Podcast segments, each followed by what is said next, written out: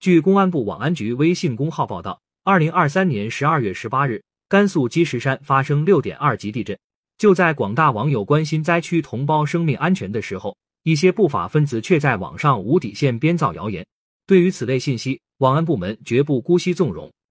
近日，北京市公安局网安总队在工作中发现，网民魏某某通过微信群编造发布不当言论，称甘肃地震是地下核试验导致的。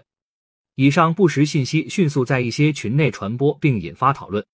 经查，魏某某在群中出于开玩笑的目的，故意编造不实信息，造成恶劣社会影响，扰乱社会公共秩序。北京市公安局海淀分局根据《中华人民共和国治安管理处罚法》第二十五条规定，依法对魏某某处以行政拘留五日的处罚。无独有偶，十二月十九日，北京市昌平区网民沈某某发帖称，预测近两天地震。甘肃积石山六点三级地震，余震九场，最大的是六点三级，最小的三点一级。沈某某为博人眼球、赚取流量，利用多家热门视频平台作为传播工具，捏造预测地震不实信息，在网络媒体中扩散，严重扰乱了社会公共秩序。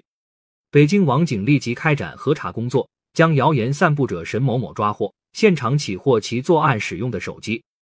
经审查，沈某某对其虚构事实、扰乱公共秩序的违法事实供认不讳。北京市公安局昌平分局根据《中华人民共和国治安管理处罚法》第二十五条规定，依法对沈某某处以行政拘留七日的行政处罚。网警提示：互联网不是法外之地，在网络上散布谣言信息，需要承担相应的法律责任。公安网警在此呼吁广大网民提升辨别能力，不造谣、不信谣、不传谣。共同营造风清气正的网络空间。感谢收听羊城晚报广东头条。